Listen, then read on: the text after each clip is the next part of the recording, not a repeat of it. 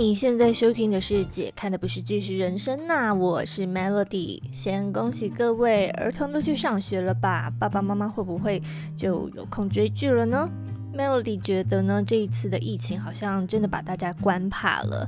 防疫等级结束之后，有一种报复性开工的感觉。我就听我的主管说，现在可以开始工作，就得赶紧做啊，说不定哪一天又不行做。所以我最近有点忙。听到这里有没有觉得以上根本就是废话跟借口啊？好啦，来说这一集的主题是老梗也没关系。为什么要做这集节目呢？最近刚完结的韩剧《你是我的春天》，它在还没播出的时候，前导预告片就很让人摸不着头绪，好像是喜剧吧，但是又不太确定剧情讲什么。但是呢，因为男女主角我都很喜欢，所以也是蛮期待这一部的。但当初看完第一集之后，我真的开始怀疑自己，到底是我的问题，还是这部剧的问题呢？第一集看起来它的叙述方式很不一样，前几集给我看了，我还是不确定他到底想要做什么。嗯，然后又有命案，又有悬疑的剧情。我心里满满的 OS 都是，其实也不用这么刻意的别出心裁呀，没有关系，就让男女主角好好的谈恋爱，不可以吗？是老梗，我也没有关系的。应该有一些朋友是跟我一样吧，就是一部剧要好看，只要脚本合理，演员的演技在线。所谓的老梗，如果用得好，就是经典梗呐。经典是什么？经典就是永远不退流行的啊。所以。这次呢，我整理了一些韩剧，完全是我个人的喜好。大多数呢，讨论度没有那么高，然后剧情上没有太多令人惊喜的地方，但是脚本合理，尤其是演员的演技好，是能够带着观众进入剧情的。真的，就算老梗也没有关系的，编剧们，查看您的。那我们就继续喽。第一部要跟大家推荐的是《跑跑堂》，由郑丽媛、李栋旭主演。这部剧是在二零一五年播出，男二是李钟赫，这样的卡司应该算很不错吧？但是讨论度真的很低耶，在韩国的收视也偏低。我还是后来因为剧荒的时候才发现，我居然错过了这一部。这部戏里面也有很多的老梗，男女主角是青梅竹马，男主角的妈妈反对两个人在一起，然后剧情的前段呢是女主角刚分手，男女主角。有一段认清自己的心意，关系逐渐转变的时期。两个人呢都各自有情敌，但是还好情敌都是比较温和理智的人。我其实也很受不了那种很疯狂的情敌，所以我觉得这样的情敌刚好。然后呢，他们两个在一起之后呢，又因为一些原因分手，然后又在一起这样子的过程。那这部戏的看点在哪里呢？首先当然是俊男美女的组合。李东旭俊美的外表，就算只是站着，看起来都像是 MV 的画面。那郑丽媛之前我在节目上就说过了，在泡泡糖里呢，我也是一直一直赞叹，怎么会有人长得这么美？她故作坚强，笑起来的样子很美。然后当他们感情受到阻碍的时候呢，郑丽媛那个绚烂玉气的样子也是很美，非常美。演技也绝对是看点。一般谈恋爱初期啊，你会想要表现出自己最好的一面，隐藏自己的缺点等等。但是男女主角的设定是从小就认识，所以他们对于对方的糗事根本就是如数家珍。你可以看到他们在剧里默契十足，不管是斗嘴吵架啊，或者是嬉闹的那个节奏，都很像是认识很久的样子。那女主角呢？因为要表现出外表乐观开朗，但是因为从小寄人篱下，让她有很多的不安。然后还有因为父母都是病逝的关系，所以她对医院是有恐慌的。那这一些呢？他在面对男主角的时候，他都不用解释，不用玩那种你不知道我心里在想什么吗？我不说你应该都知道吧？这种猜猜看的游戏，因为呢他们太熟了。男主角我怀疑是李栋旭的本色演出，就是暖男，然后还蛮碎碎念的。在这部戏，他的表情也是很生动，不输在鬼怪里的表现。所以喽，喜欢俊男美女跟这种很自然打闹的恋爱关系的，可以看看喽。第二部我要推荐的是《再一次 Happy Ending》，是二零一六年由郑敬浩、张娜拉主演。会推荐这部戏的主要原因，绝对是郑敬浩。我觉得郑建豪是真的超会演，就算是无聊的爱情剧，他也是很能够掌握角色的细节，让你可以感受到他在剧里是真的很爱女主角。那要说他演的老梗戏呢，拧笑了这部戏年代有点久远，又是家庭喜剧，集数有点长。我其实是在这部戏就是发现郑建豪的，但是因为他集数有点长，所以就不考虑了。所以呢，其实是在这个为纯情着迷跟这部戏当中犹豫。嗯，后来还是决定推荐这部戏的原因呢，是因为觉得这部戏的议题还是比较有趣的。女主角呢是前女团 Angels 的成员，团体解散之后呢。他结婚又离婚之后呢，和其中一位团员一起经营再婚咨询公司。男主角是一名记者，那他和女主角是小学同学，只是还没有毕业就跟家人一起移民到美国了。后来呢，带着儿子再次回到韩国，因为一个误会，所以两人再次相遇。男女主角都是结过婚，但是现在是单身的状态。那女主角的朋友们呢，也是各自在不同的爱情状态里，已婚但是婚姻触礁的，想结婚的，刚结婚的。主要角色呢，都不是那种主流偶像里面会出现的形象哦。人物设定是蛮有新意的，只是两个人的恋爱过程非常老套。一开始女主角喜欢的是男二，男二跟男主角是朋友，然后呢，男主一直要等到女主跟男二交往之后呢，才确定啊，原来我喜欢女主，然后呢，就一直默默的帮女主处理一些工作上遇到的麻烦事。就真的是剧情老套，但是其实都还蛮顺的。然后你是可以真的看到，就是郑敬浩真的是很爱女主角，然后两个人的感情逐渐升温变化，这种嗯比较甜蜜的点。所以喜欢看男主角默默为女主付出很多的人，在剧荒的时候可以看看这部喽。第三部要推荐的是《Welcome to Life》，或者是又叫做《欢迎来到第二人生》，是由 Rain 林志妍主演。Rain 演的角色是呢，为了打赢官司不择手段的律师。那女主角是充满正义感的刑警。两人十年前曾经是男女朋友的关系，因为理念不合分手。后来因为多次在案件上交锋，两人的关系就越来越差。但是有一天，男主角发生了一个意外，醒来之后呢，发发现自己在另外一个平行时空。在这个时空里呢，他不是势利的律师，而是追逐正义的检察官，而且还和女主角结婚了，有一个女儿。一开始呢，他也是充满抗拒，一心只想回到原本的生活，所以也做了一些让女主不能够理解的事情，差一点就要离婚的事。后来在适应生活的过程中呢，渐渐找到初心，就是很像是当初的这个，就是好像这个人生的十字路口里面，呃，原本的他选了律师，然后。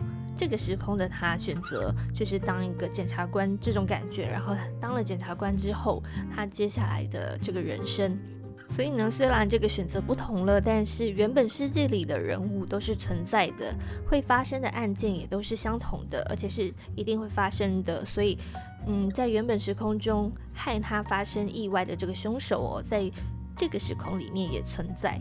另外一个看点呢，就是要找到这个凶手，让他和他爱的人远离生命的威胁。这是二零一九年播出的戏，穿越已经不是一个很稀奇的题材。润之前演的《回来吧，大叔》，台湾翻译是《第二次爱上你》，是在讲呢男主角过劳死之后呢，获得一个机会还魂到人间的故事，一样是有那种再次获得第二人生的剧情。但是《回来吧，大叔》，我就我就比较看不下去。但我蛮好奇的，就是。润是不是都蛮偏爱这种用不同身份活出第二人生这种 fantasy 的剧情哦？因为下一部剧呢也是这种幻想类的剧情，不知道新剧会怎么样。但是这一部我个人蛮推荐的，我觉得剧情还不错啊。但是不知道为什么好像没有什么人看。电影演员出身的女主角演技就不用说了，润的演技吗？好像蛮常被批评的。但我个人还是觉得不错的。嗯，比起前两部专心在戏剧圈发展的两位演员。润的演技有的时候会显得比较好像深度不够，或者是层次不够，有一些固定的表演方法。嗯，我觉得不错的原因是他该传达的情绪其实都蛮正确的，就是生气啊、担心啊、严肃啊，其实不会混淆在一起，让你觉得怎么看都是生气的样子。而且呢，他对于嗯搞笑或者是出糗这样子的情节也没有偶包，很收放自如，还是很有感染力的。所以呢，如果你喜欢破案奇幻的题材，真的可以看看这部哦。那如果你喜欢唯美的悲剧，就是第四部我要推荐给你的《从天而降的一亿颗星》，改编自日剧《从天而降的亿万颗星星》，由徐仁国、廷兆敏主演。一般而言呢，我是不看悲剧的，但是只是这部戏的这个预告有一点吸引我，然后我也是抱着看看的心情看第一集在演什么，结果就被里面的氛围还有徐仁国这样子谜样坏男人的角色吸引。虽然早就知道他是悲剧，还是一边在看。一边还是偷偷希望编剧能够篡改结局，让他们最后是 happy ending 收场。结果，结果就不多说了。嗯，这部戏的主要看点，我好像刚刚已经说完嘞，就是唯美的悲剧氛围跟薛仁国。故事的一开始就带出了男主角的形象，好像很容易吸引女孩子啊，然后和女孩的关系暧昧不明，可能介入一桩命案。平常不太说话，然后说的话呢，好像又不一定是真话。这样，女主角明明就知道男主角是这样子的人，而且她还亲眼看见她的朋友因为迷恋上他而解除婚约这样子的过程。那她是为了什么逐渐被吸引呢？然后男主角呢，他本来是什么事情都不在乎的人，因为女主角她有做了哪一些的改变，这些呢都是可能吸引观众会一直看下去的原因哦。而且我觉得，就是真的爱上这种人太辛苦了。我觉得在看这部戏的时候，其实还蛮能够理解女主角的。就爱上这个人虽然很辛苦，但你只要看到他有一点点改变，就会觉得很幸福。真心希望大家在现实生活中都不会遇到这样子的恋情。所以呢，我觉得看看剧，知道这个世界上有的人是爱的这么辛苦的就好了。除此之外，就是这部戏呢，对许仁国的再发现。这种角色其实演不好的话，很容易变得很油腻，或是没有什么表情，单纯耍忧郁这样子。那我觉得徐仁国在里面就拿捏的蛮好的，是能够让你相信就是这样子的人，女孩们为什么都会前仆后继的爱上他。和原来的日剧相比，当然也做了一些调整哦。第一就是集数更多嘛，所以也比较有利于做感情的铺陈。那更大的更改点就是原著亲兄妹的设定。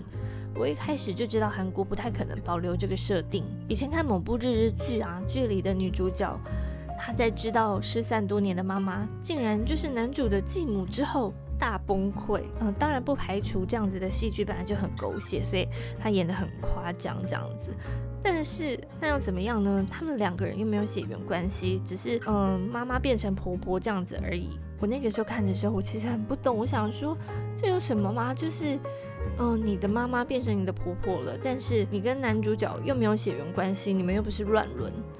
可是呢，也是从这些小事情不难看出来哦，韩国人对于家庭伦理还是非常在乎的，所以有一些禁忌的话题呢，基本上还是不会出现在韩剧里的。另外就是我觉得呢，这部剧的结局最后的处理，嗯，也没有那么的悲伤。最后编剧有让男主角打开心结，虽然还是有遗憾，但我看了之后呢，其实还蛮释然的。如果呢，你还是担心就是看了悲剧会影响你的心情，可是又想要看徐仁国谜样坏男人到底是怎么样的谜样，到底有什么魅力，建议你可以去看看《某天灭亡来到我家门前》，也是有一点类似的形象。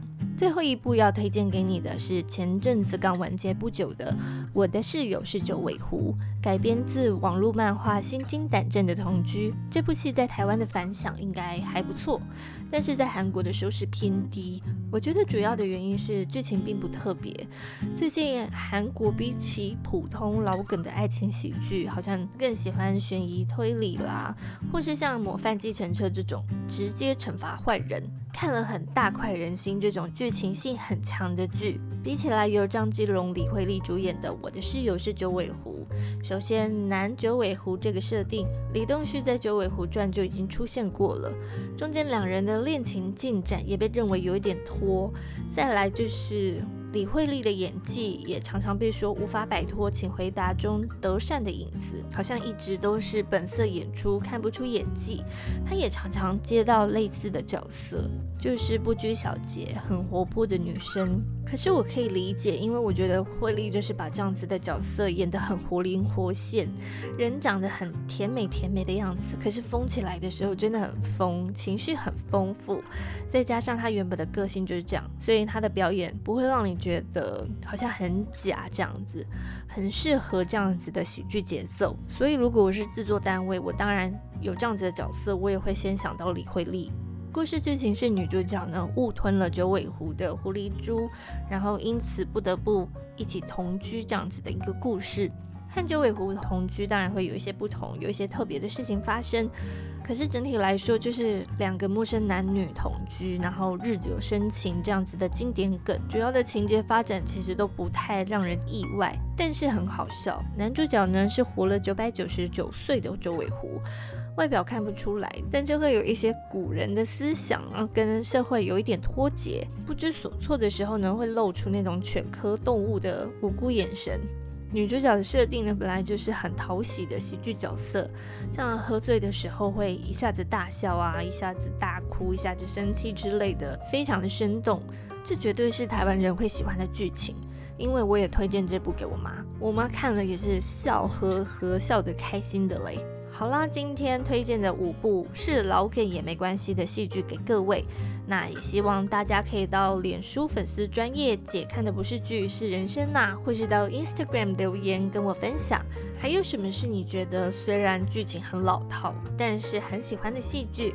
如果我还没看过的话，就可以先存档，列入剧荒时候打开来看的名单中。这也是本节目的宗旨啦，希望提供一个平台分享戏剧给各位，然后呢，各位也可以 feedback 给我。